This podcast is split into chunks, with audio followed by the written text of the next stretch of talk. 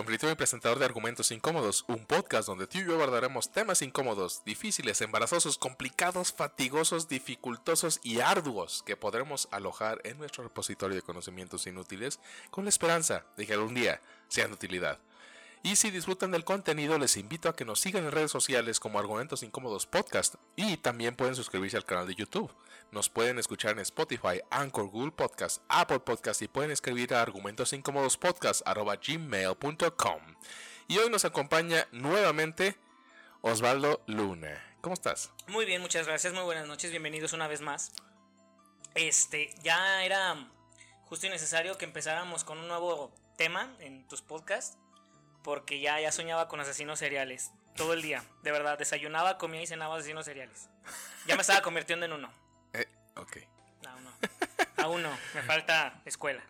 Pues sin más preámbulo, pues comencemos, no sin antes mencionarles que este episodio está atascado, lleno de spoilers. Hasta su pinche madre para que no empiecen de mamadores de por qué no avisan, güey.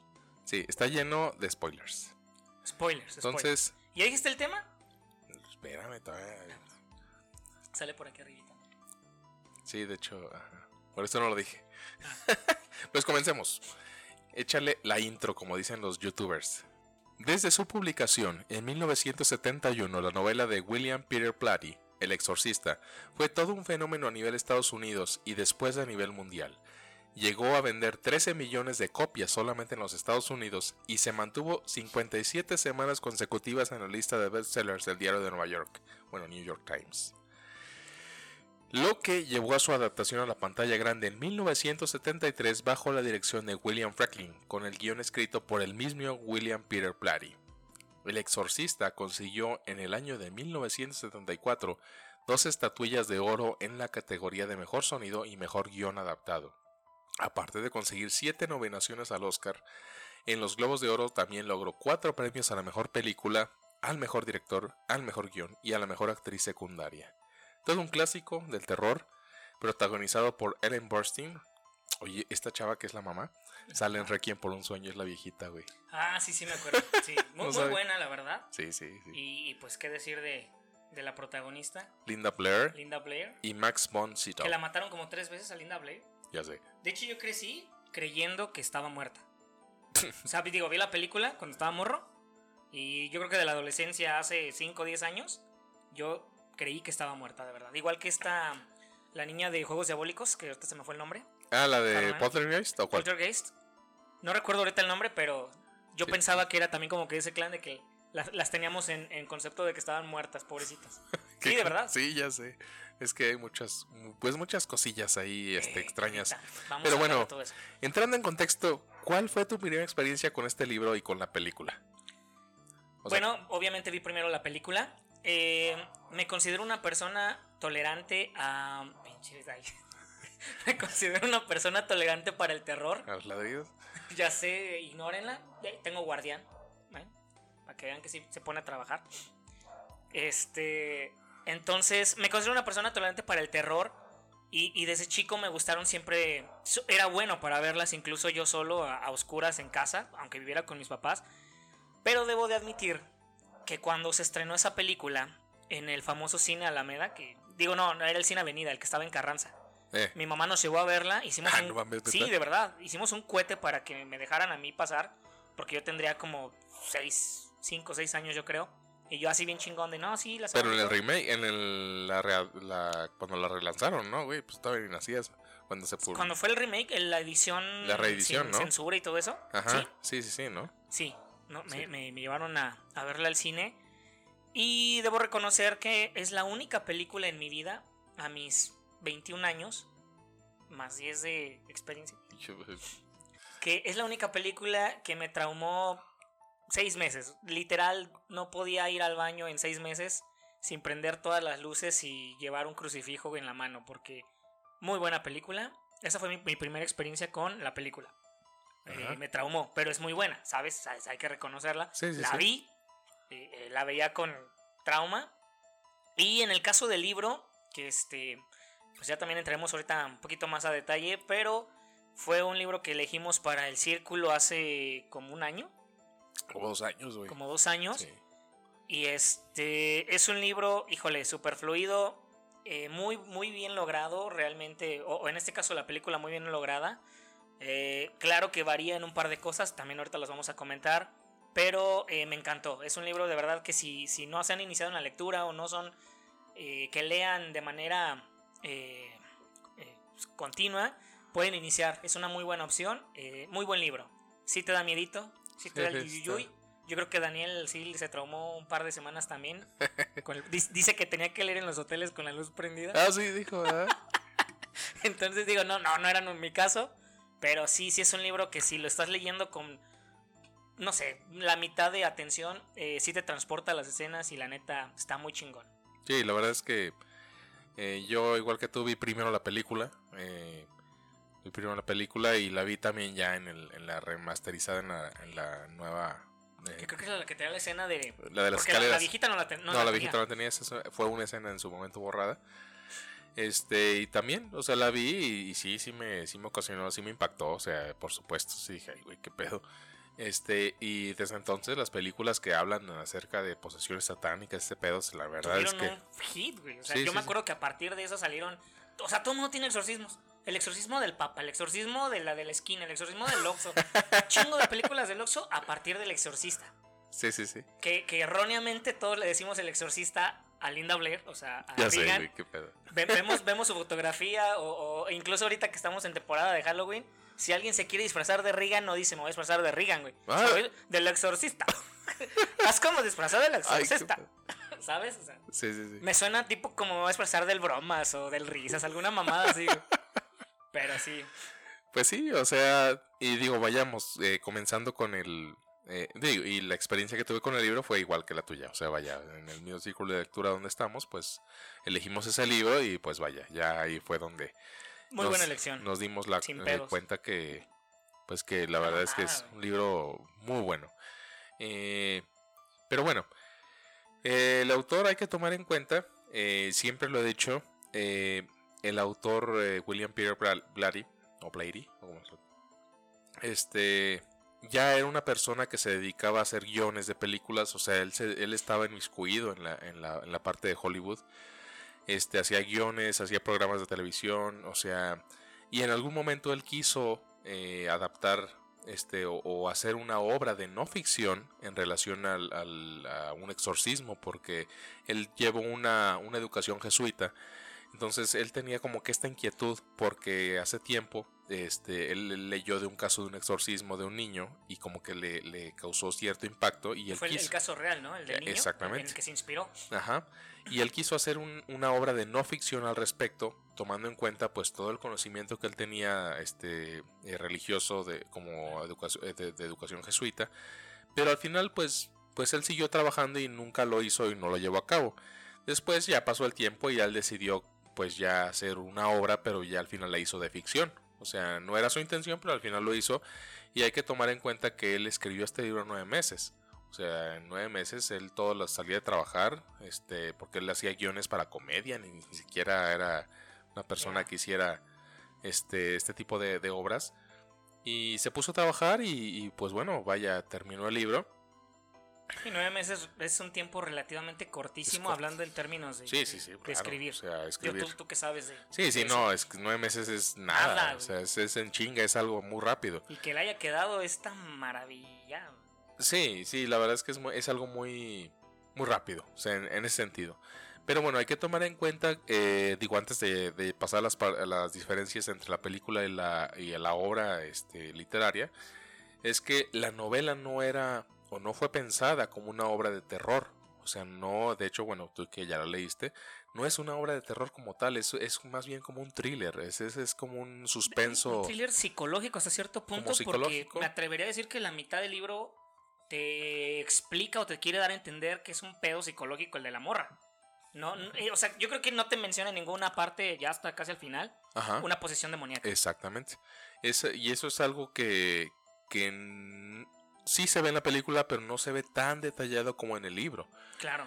sí, no, la película te, da miedo desde los primeros 20 minutos. Sí, la película sí está como más llevada a cabo como en la parte del terror. Exacto. Y hay que tomar en cuenta que esto es bien importante que el autor de la novela este, hizo el guion de la película. Entonces, esto es, pues, ah, por supuesto que al, momento en el que el mismo autor hace el guion, pues casi que queda muy, muy, muy, muy adecuado a la, obra. O sea, se pierden muy pocos detalles, que ahorita vamos a verlos, ¿no?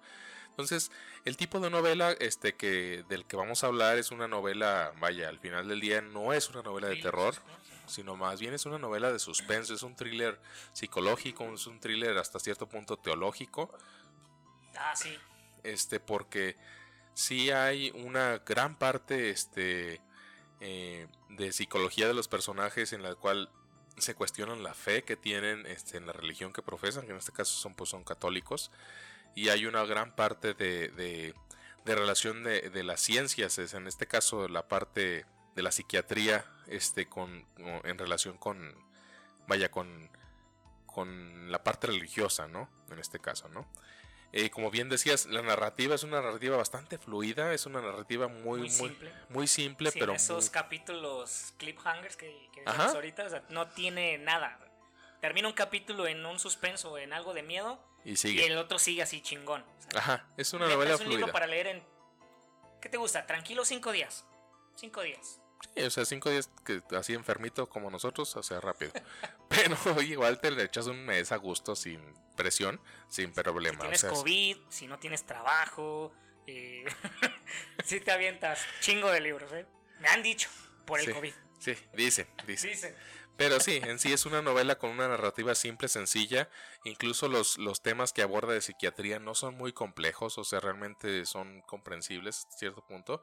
Y te ayuda pues más o menos a, a, comprender, ciertas cosas. Y eso es una parte pues buena porque pues lo lees de una forma fluida, te, te, atrapa y, y, no es muy rebuscado el, el lenguaje, o sea, raya, mm, es, es a gusto, es, es cómodo de leer, vaya, hasta cierto punto, ¿no? Pero bueno, eh, pues vámonos a la historia en sí, vámonos a la carnita. A la... Vamos a entrar así en detalle. Ahora sí, chingo de spoiler, chingo de sí, sí. todo. Este, primero, ¿qué, qué, qué te. O sea, digo, vaya, ya, ya, ya mencionaste que, que sí te gustó la obra y que también te gustó mucho la, la, la película. Pero en sí, este. ¿Qué, ¿Qué diferencias encuentras este, entre ambos este, entre ambas obras, digo, porque el cine es una obra también. Eh, sí, sí son varios. Eh, yo creo que digo, necesitaríamos como 20 pinches videos para hablar de todas las diferencias, porque algunas a lo mejor son muy imperceptibles.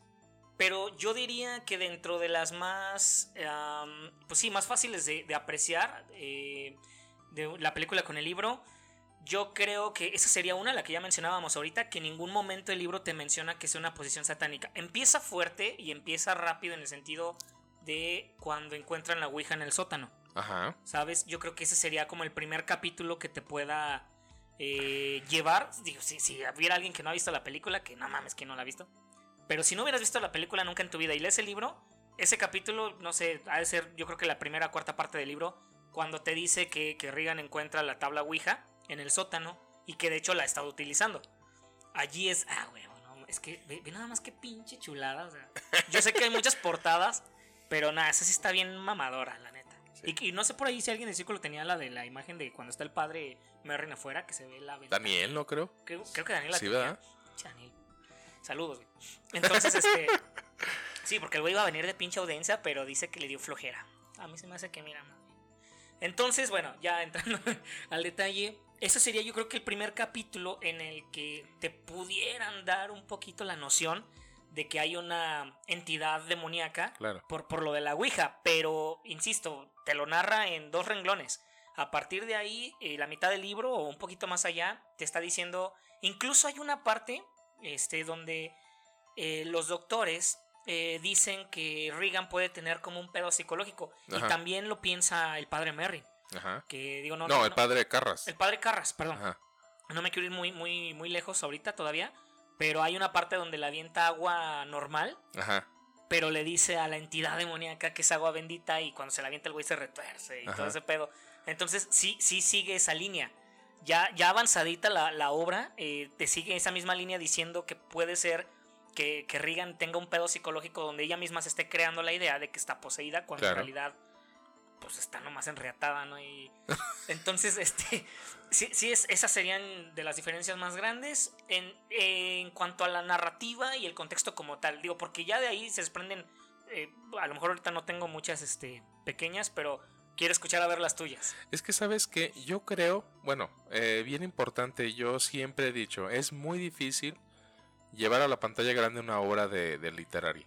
O sea, siempre ha sido muy complicado este, adaptar una obra porque una obra literaria siempre trae más detalles. No me quiero aventurar a decir que siempre es mejor porque no, no tampoco. Eso es mamador. Es diferente. Está mejor el libro, güey. No, no, no. Yo los mato a todos los que dicen Es eso. diferente, o sea, vaya, es muy difícil adaptar en una película de una hora y media, dos horas o tres si quieres. Es este, imposible. Sí, Es exactamente. imposible, Es, que es- y es, y es la labor del guionista poder hacer eso, eso en dos horas o tres y que realmente digas, ay, güey, quedó chingona.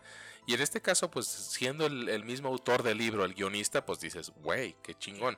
Ah, Porque y, la y verdad. paréntesis, eh, digo, yo algo que quisiera decir muy diferente cuando dicen inspirada, o sea, una película inspirada en hechos reales o inspirada en tal libro, a cuando dicen basada. Claro, ¿sí? Yo, yo creo que este sí sería el caso de basada, basada en el libro, porque sí está bien lograda, pero hay muchos otros casos donde dicen inspirada y que le cambian un chingo de madres. claro, claro. Esa, esa. Sí, no, y de hecho, yo siento, eh, y alguna vez cuando habl- hablamos de este libro, este, en el círculo, siento que sí es, este, empieza un poquito lento, vaya. Eh, la primera parte que es buena, este, que considero que presentan a uno de los personajes principales, que es el padre Merrin, que está en, Está en el desierto, ¿no? está en Irak, este, porque es arqueólogo además de sacerdote, Una y. y encuentra así como uno que es un simple administrador en esta vida. y encuentra pues el, el, este un- una escultura de Pazuzu de que es el demonio y él como que inmediatamente pues se da cuenta que algo ahí va a Es- estar Ah, ya valió verga. ajá y, y- y esta es una cosa que vemos alrededor de la obra esta cuestión de, de de representación de la fe para cada uno de los personajes. O sea, cada personaje, no hay como... mm, La verdad es que el personaje principal quizá podría ser el padre, el padre Carras, este, pero cada personaje tiene, vaya, su, su, su arco que, que le da este cuestionamiento de su propia fe. O sea, cada personaje sí. es, eh, se re- tiene una representación de su fe diferente. Y eso, eso es bastante interesante. Yo siento que empieza un poquito lento porque construye los personajes, yo siento que bastante bien. Este, y, y siento que, como muchos autores, hablan acerca de lo que conocen. Y en este caso, pues William, William este era el autor de la obra, pues siempre estuvo involucrado en el mundo de Hollywood. O sea, porque él siempre fue guionista. Entonces, pues su personaje era una actriz. Entonces, eh, este, la era una actriz. Entonces, pues te presentan toda esta parte de cómo funciona su mundo este, cómo la niña viaja constantemente, cómo puede tener ciertos traumas, que pues al final sí puede tenerlos. Y como tú bien, bien, bien lo comentas, o sea, es más que una obra de terror, este, es, una, es una obra de suspenso porque trata más este, de, de cómo tratar o cómo acercarse a, a algún trastorno psicológico que a una parte de exorcismo, que a una parte Claro. de posesión. Entonces, Paranormal. este empieza todo este proceso a decir, pues es, todos los, los psiquiatras, perdón, neurólogos primero y luego psiquiatras, a decir, pues tiene un trastorno, dicen aquí, aquí lo apunté, trastorno hipercinético del comportamiento o trastorno nervioso. Perdón. Y luego, este, ya cuando se están acercando como a más detalles, dicen, tiene una posesión sumam- como sonámbula, que es una posesión demoníaca ficticia. O sea que realmente no está pasando. A mí lo que me llama mucho la atención de la novela en sí, de toda la novela en- eh, eh, alrededor de- del personaje es de, de Regan, es que todos, todos los que están alrededor de ella, que van a verla, eh, en el libro por lo menos, bueno, también en la película, pero en el libro se nota más, este, que van psiquiatras a revisarla y claramente se ve que, que, es que, otro pedo, eh. que eso no es psiquiátrico, o sea, sí, sí, sí. es un bueno. pedo así que dices, güey, yo la veo y, y digo, no, esta güey es, o sea, No te quedas, güey. El pinche temple con el que llegas y ves a la morra ahí tirada, toda deforme de la jeta. No, ¿qué mames. pedo? Porque aparte Te lo hace- cagas viéndola en la, en la pantalla. Imagina verla en la vida real. Ajá, eso voy, Qué o sea, huevos de los que participan. todos los ahí. personajes, o sea, en sí dentro de la novela lo hacen ver como algo tan simple, o sea, como, como, si lo hubieran visto con, con sus sobrinas, güey. ajá, o sea, como Ah, si sí, sí fuera algún Le trastorno pasó a psicológico. la prima de una amiga, güey. Pero todos los médicos que van a revisar así de, como si fuera lo más natural, ver a la morra. Ajá, ajá, exacto. Hablando latín perfecto, güey. Ya sé, güey. Y todos, ¿qué pasa aquí? Ah, sí, debe tener un trastorno. Y la pinche morra hablando latín y es vomitando. Y... Imagínate si eso pasara en México. No, así como pues somos de, de, de pinches, este pues persinados y fanatistas de todo eso. ¿Ves una morra así? Sí, La claro. llevando de todos los santitos, güey. Claro, claro. Eso, pero sí, eso, eso me llamó mucha atención. Sí, sí, es cierto. Tanto en el libro como, en, la película, Más en el libro, porque en el libro hay más personajes. Este sí representan mucho esta parte de que van a revisarla. Y, y, y hasta el momento ya era exorcismo, pero todo ese preámbulo es como de esta, este, ella tiene algo psicológico, tiene algo psiquiátrico, tiene un trastorno nervioso.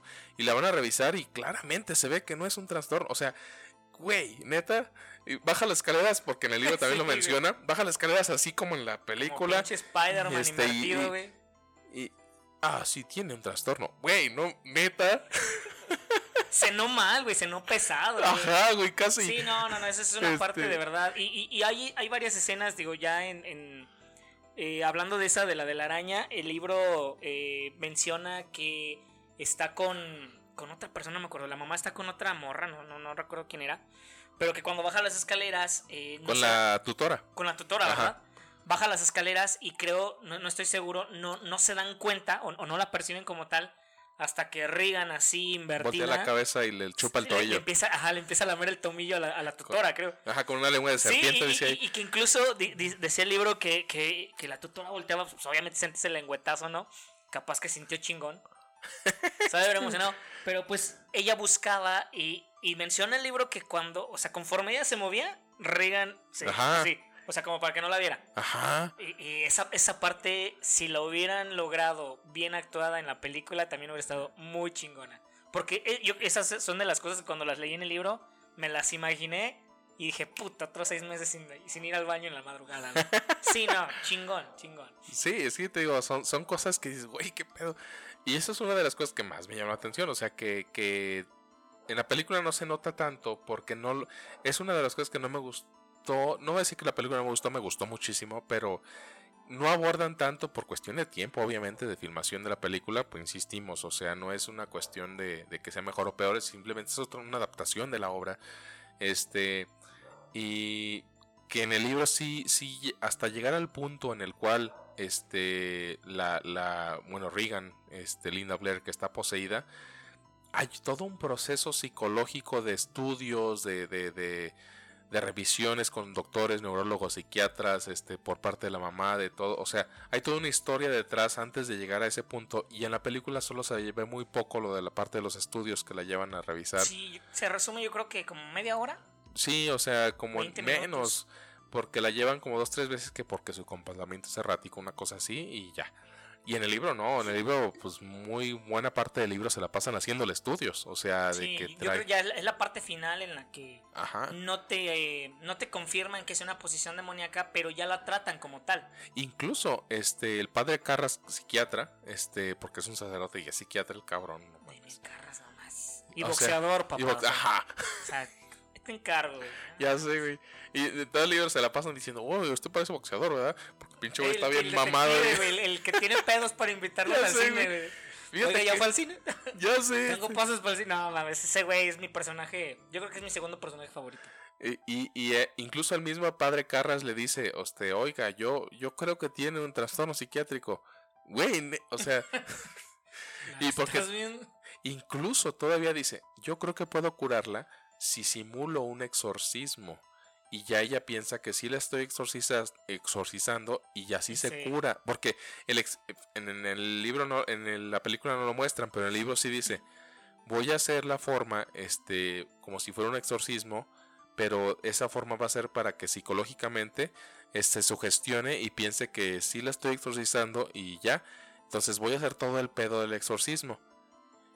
Entonces, o sea, siguen pensando todavía hasta ese punto que, es, un, trastorno.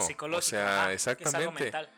Eh, y eso me llamó mucho la atención. O sea, no es en el libro, vaya, al final del día, una obra de terror. O sea, es una obra, es un thriller de suspenso que, que habla de esta parte de entre la ciencia y la religión qué puede llegar a, representar en este caso, porque incluso en el libro también lo menciona, en, los dos, eso sí lo, eso lo dicen los dos, que le dice, oiga, la, la mamá de la niña, le dice a Carras, oiga, este, cuando lo, ve la primera vez, este, pues, ¿qué opinaría de un exorcismo? Este, y el güey le dice, hay que remontarnos al siglo XVI porque pues eso ahorita no se da. Ya existen trastornos psiquiátricos que, explican. Ya, hay más estudio o más, más trasfondo detrás de. Que explican este, ese tipo de comportamientos.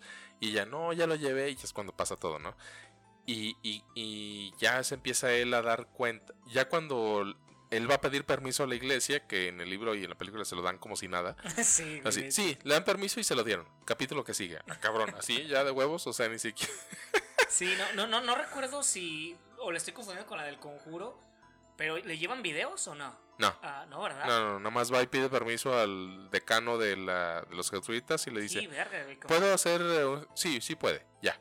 Voy a hacer una maqueta de un exorcismo. O sea, necesito plastilina y un papel cascarón y. Sí, así súper fácil. Bueno, así lo hacen ver. Este, y entonces le dicen: Oiga, ¿usted quiere hacer el exorcismo? Y el güey dice: Sí. Ah, ok, pero como te hacen, pues el personaje es una persona que se cuestiona su fe, desde el principio te lo muestran, pues le dicen, no, tú no puedes hacer exorcismo, tiene que ser el, y ya, pues alguien con experiencia, y ya pues cuando al personaje que sale en el capítulo primero, que en el inicio de la película es el padre Merrin, él, es, puede, él puede hacerlo, hoy está viejito. Ah, esa parte está bien verga. Sí, es una de las partes más, más, la verdad, que es cuando la emblemática llega el padre Merrin, el chingón, y, es la parte donde llega y se ve la, el póster de la película, ¿no? Que todos sabemos ahí con la con el humito, el vaporcito saliendo de la ventana, nada, mames. Y cuando llega es cuando ya pues la verdad es que empieza lo más emocionante de la película porque es cuando comienzan a, presentar a, hacer el, exorcismo y esta parte es bien interesante que es lo que yo te decía antes de que, de que empezábamos a grabar que es eh, esta, esta fe ciega que tiene el sacerdote Merrin, que es el, chingón, este, de, en, su Dios, en su, en su creencia. Y el, el padre Carlos le dice, oiga, no quisiera, ah, porque llega y le dice, pues podemos ya, vamos a empezar. Y el otro, ¿por qué? ¿No quiere que veamos primero los antecedentes del caso? de todo No, no, ¿por qué? ¿Cómo por qué? y el otro, ¿Eh? Pues, porque así se hace. ¿Cómo por qué, no? O sea, ya vimos que es un demonio, ¿no? O sea, y el otro de, ah, sí, sí, es un demonio. O sea, ¿qué más quieres saber, no? Y el otro sí se quedó así de, ah, cabrón. Y en el libro sí te lo menciona, es que es que dice, ay, güey, pues nunca había visto una fe tan fuerte en algo. O sea, yo, pues como él era psiquiatra, dice, pues no, yo no, pues, hasta la fecha pensaba que era algo, un trastorno. Y es cuando dice, no, pues sí. Y hasta le dice, vaya a la oficina, bueno, a la, no sé, de los jesuitas y tráigame tal, tal cosa, tal cosa. y órale, vamos a empezar, porque ya. No pagan tiempos extra los demonios. Sí, sí, sí, así. Y eso se me hizo bien chingón. Dije, güey, no mames. Y es lo que te digo, cada personaje dentro de la obra, de la película, más en la obra se nota, pero tiene su, su fe, tiene su, su... Su porqué. Su porqué de, de, de, la representación de su fe y eso es lo que se me hizo bien interesante. Cada uno, no, no nada más los sacerdotes, sino cada uno. Y eh, eso se me hizo, dije, güey, esto está cabrón. Este, otra cosa que, me, que se me hace interesante que no lo mencionan en la película, eh, ya hablando de los personajes, eh, Carl, que es el, el, mayordomo o el ayudante de la casa. De la casa. Este, en la película sí te lo ponen como una persona, bueno, bien viejito.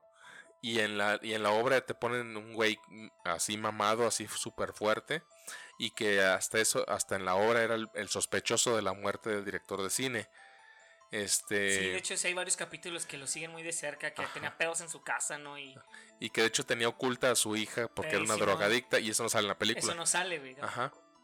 Son de, de, las cosas que a lo mejor ya es, es muy difícil que, que, las puedan extender tanto en una, en una película, pero necesitamos recargar. Ustedes perdonen.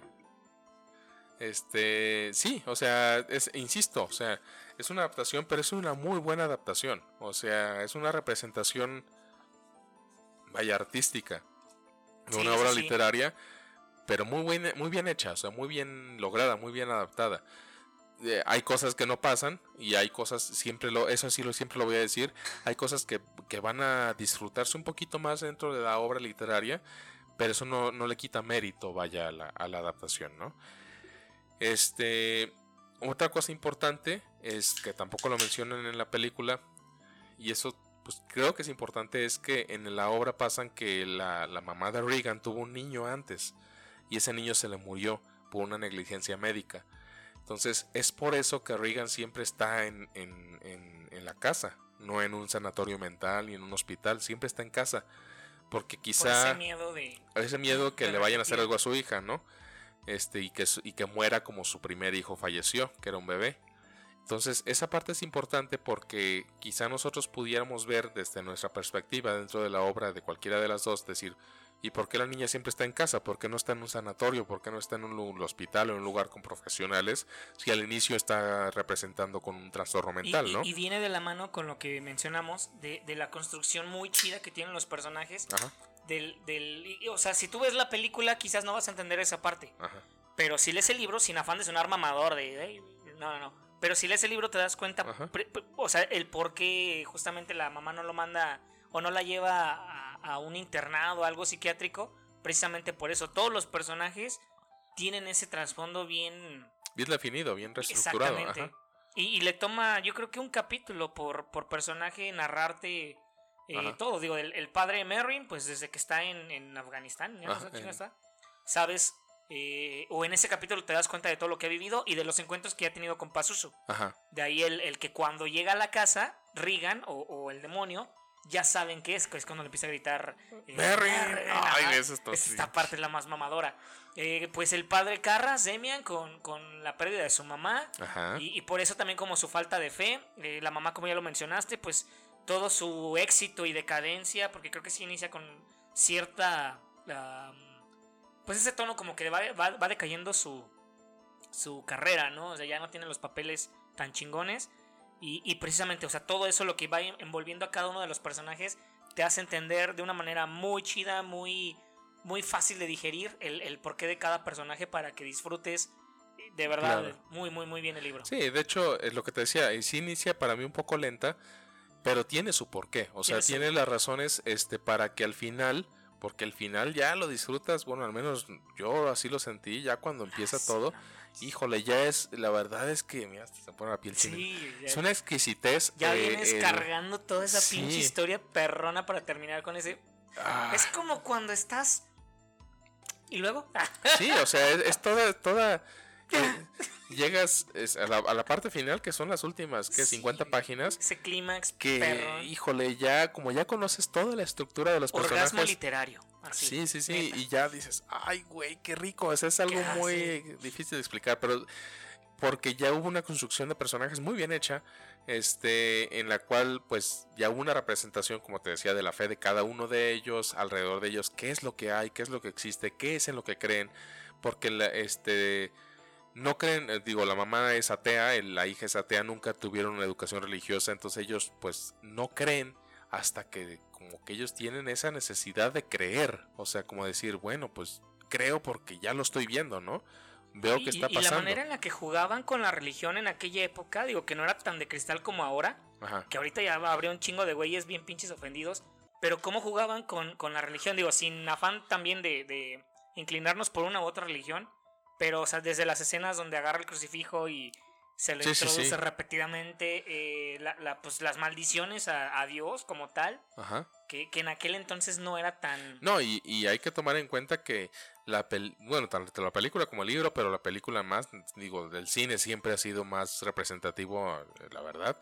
Este, fue un parteaguas, o sea, para más obras del mismo estilo, ¿no?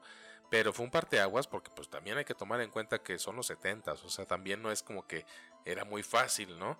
Entonces cuando salió fue un impacto muy grande para el cine y fue un impacto muy grande también este a nivel artístico, ¿no? ¿no? eran persinados, pero no había tanto... Sí, o sea, en el sentido, sí, ya sé a qué te refieres, o sea, no era tan eh, de cristal, perdón. Sí, se, o sea, sí se asustaban, yo me imagino un chorro de gente que se espantaba o se ofendía, pero no hacía tanto ruido, o sea, Tal vez ni siquiera porque había, a lo mejor redes sociales, porque ahorita sale una película que algo no te parezca. Y luego, y chingo se hace viral y ya valió verga, ¿no? Y... Sí, ya opinas, cualquier opina, pues, estamos opinando. Sí, no. Pero sí, o sea, mm, la verdad es que sí considero que digo, tanto el libro como la película son muy buenas. Eh, de culto y el que no la haya visto, híjole, no sé qué hace en esta, en esta tierra, en este mundo. y sí hay una, este, parte que sí quiero textualizar, o sea, leer de forma textual del libro que sí me pareció interesante. Mamador, mi amigo, que trae su Es que, híjole, no, me parece bastante interesante en relación a esto. Hay que tomar en cuenta, no, es que hay que tomar en cuenta que la religión es una representación, este, de una realidad intersubjetiva eh, del ser humano, este, de amplio espectro. O sea, la religión, el capitalismo es una religión, este, el humanismo es una religión, el catolicismo es una religión, o sea, es, una representación intersubjetiva, como, como intersubjetiva se refiere a que no es ni objetiva ni subjetiva, es como el dinero, por ejemplo, el dinero es una representación intersubjetiva porque nos da cierto, cierto valor y nos da cierta representación ahorita, este, vaya, en, en términos este, eh, modernos, pero antes no existía el dinero. O sea, si no existiera el dinero o estas representaciones intersubjetivas como la religión o el capitalismo, ni siquiera seríamos la especie dominante del planeta, güey. O sea. Ay, perro, güey. ¿Qué pinches van a culturizar de todo? Desde temas irrelevantes para que algún día sean de utilidad hasta pinche capitalismo no sé qué tantas madres dijo aquí mi camarada.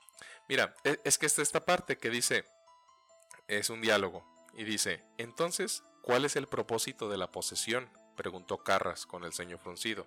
¿Qué sentido tiene? Porque no puede afectar la voluntad de la víctima. O sea, no hay pecado para quien es poseído, porque no hay una voluntad de ser poseído. Y dice, ¿quién lo sabe? respondió Merrin. ¿Quién puede tener la esperanza de saber?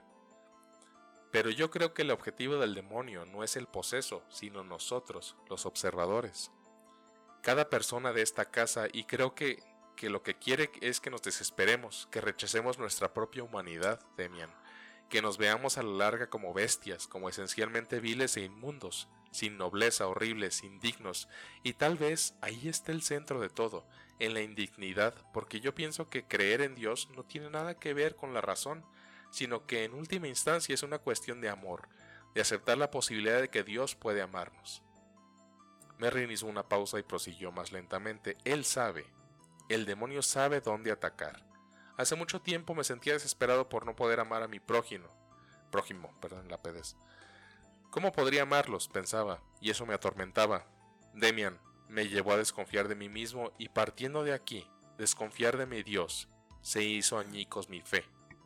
Y me di cuenta que Dios nunca me pediría aquello que me es psicológicamente imposible. El amor que Él me pedía estaba en mi voluntad y no quería decir que debía sentirlo como una emoción. O sea, e, e, esa parte me, se me hizo bastante interesante porque hablan que precisamente la, necesidad de poseer a alguien, o sea, el demonio, no, es, contra el poseído, sino contra quienes están alrededor. Son los que, sí, güey, porque, por ejemplo, la, la poseída Regan cuando se le sale el, el demonio también, Ajá. Cuando se les ya no recuerda nada. Pero el pinche trauma que vivieron todos, hasta los que leímos y vimos la película, Ajá, quedamos bien traumados, güey. Ajá. Y dices, güey, o sea, me hace sentido el diálogo porque.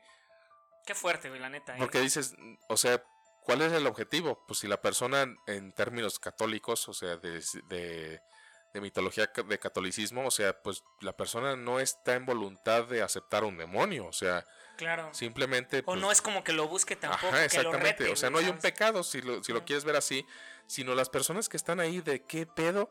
Son las personas que se están cuestionando su fe, porque así lo menciona el libro, porque están viendo si es un trastorno, si no es un trastorno, si sí.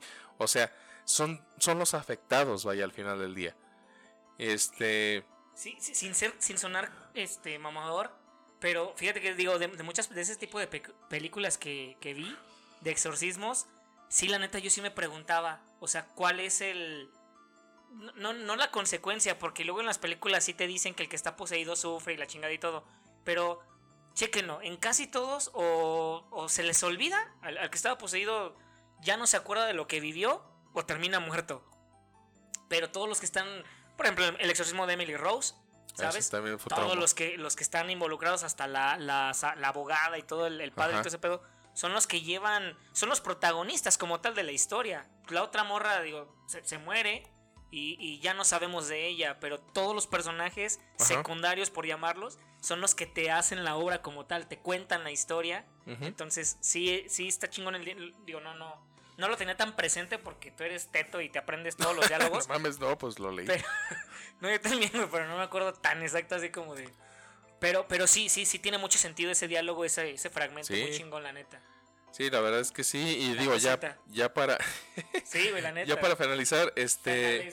Eh, y lo dijo William, este, el autor, William eh, Peter Blatty, este, el, eh, el, final de la obra donde el padre Carra se sacrifica, donde le dice al demonio, poséeme a mí, o sea, para, para salvarla a ella, este, y se lanza por la ventana, y ahí es donde muere, que es una parte muy triste, este, porque es una, lucha de voluntades entre el bien y el mal, o sea, la verdad es que es una lucha pura entre el bien y el mal, este, porque hubo en su momento cuando salió la película y la obra, este, donde la, los, había gente que se preguntaba, pues, ¿por qué?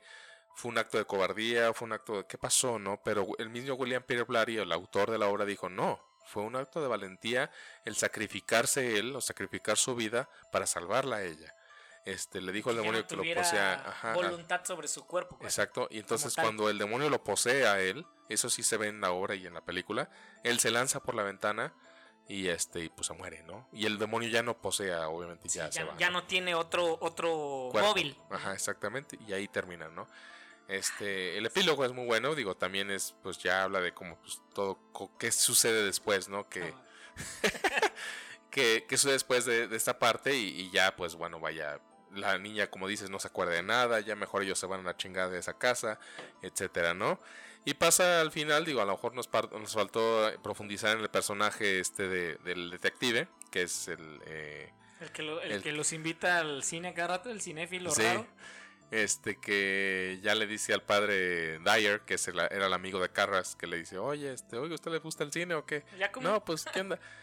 este, eh, algo aquí bien importante eh, que me gusta detallar, y esto yo lo menciono en todos los eh, libros o, películas basadas en libros, es la construcción de los personajes. O sea, en esta obra en particular se puede ver una personalidad para cada personaje muy definida este, y, es, y el detective este es, es una de ellas. Híjole, se nota tanto. Bueno, sí, tienes razón, no, no, andamos tanto en él, pero. Eh, en la película no se nota mucho, pero en la obra sí. Lo pintan hasta pendejete en la película.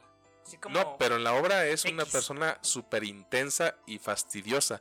O sea, que dices, ya cállate, güey, ya. O sea, es un güey que habla tanto en la obra que es de, ah, sí, este, perdón, quítese. Ah, no, sí, es que, oiga, se, cayó su hija por la ventana. O sea, que, o sea, tan, tan, tan intenso y, eso, ajá, pero eso está bien porque eso te hace ver que, que, el personaje tiene una personalidad distinta a los demás. O sea, eh, no tiene, vaya, o sea, el escritor se, tomó el tiempo de darle una personalidad a ese personaje. No, no parece que todos fueran los mismos, pues.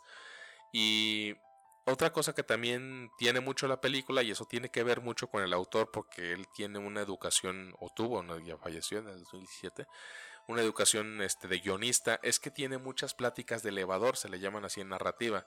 Las pláticas de elevador son pláticas que no conducen a nada dentro de cuestión literaria, pero son cuestiones que se representan mucho en los guiones.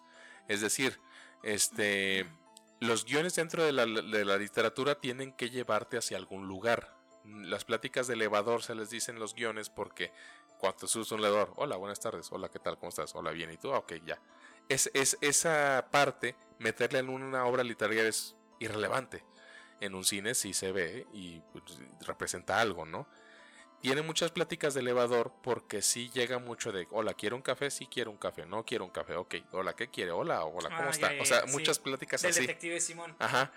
Que dentro de la obra, digo, yo, las veo así, digo, ah, pues yo sé que tiene una educación este, de, cine, el guionista, el autor, digo, bueno, pues va pero este muchas veces como que pudieran llegar a ser un tanto así como irrelevantes hasta cierto punto pero bueno vaya son parte digo de la característica de la obra no claro que, le dan ese pequeño plus no de, no tener capítulos de relleno ajá exacto más bien argumentos líneas que te hacen como bajar un poquito la revolución del libro para Pues para que no se te haga tan... Tan tediosito, ¿no? Ajá. Exacto. Y, y una cosa más, nada más es, siempre que leo este tipo de libros, no este tipo, sino hay muchos libros u obras literarias o cine. No sé qué hacen con la comida o con, el, con la bebida. Con este libro en particular se me antojaba tomar café a cada rato. O sea, era una sí, sí, cosa. por sí leyendo es, es. Sí, sí, pero una cosa grosera. porque en cada capítulo de ¿Quiere un café? Oiga, le ofrezco un café. Y, y, te narra, estaba agitando su café y estaba tomando un café. Y, o sea, en todo el... Y le sabía ah. agrio, no sé, tenía un sabor más amargo de lo Ah, yo sé, en todos los capítulos era tomaban café. Bajan del exorcismo los sacerdotes y, oigan, ¿les ofrezco un café? La morra así como de... Ya sé, güey. En toda la... Entonces, eso es algo que siempre me pasa con las obras, que se me antoja que están tomando café y se me antoja tanto, el autor tiene ese poder sobre mí, sobre de decir qué rico están tomando café, quiero un café. Pero bueno, este, algo más que hablar del exorcista, algo que quieras agregar, algo que... Pues no, no, yo creo, digo, insisto, si diríamos todas las curiosidades y diferencias, pues no mames, nos aventaríamos como pinche cinco videos de 20 horas. Eh, creo que, eh, lo vuelvo a decir, para las personas que quisieran o tuvieran esa inquietud de iniciarse con algún libro, ya lo decíamos incluso en el círculo de lectura de cuando tuvimos este, es un libro que yo les recomendaría porque está bien fluido, está relativamente corto, mediano, si no, no, no está tan, tan pesado y, no te mantiene, no te mantiene distraído, o sea, se va, se va dando la historia de una manera continua, muy chida. Este, entonces, ah, pues sí, sí se los recomiendo. Y si son fanáticos de la película o del terror en general, sí es un libro que tienen que ver. Obviamente es una película que también, este, Chin Chin, el que no la haya visto, y, pues no, nada más. No sé. Pues bueno, eh, gracias por acompañarnos y bueno, recuerden que los conocimientos inútiles no son más que herramientas que aún no hemos aprendido a utilizar.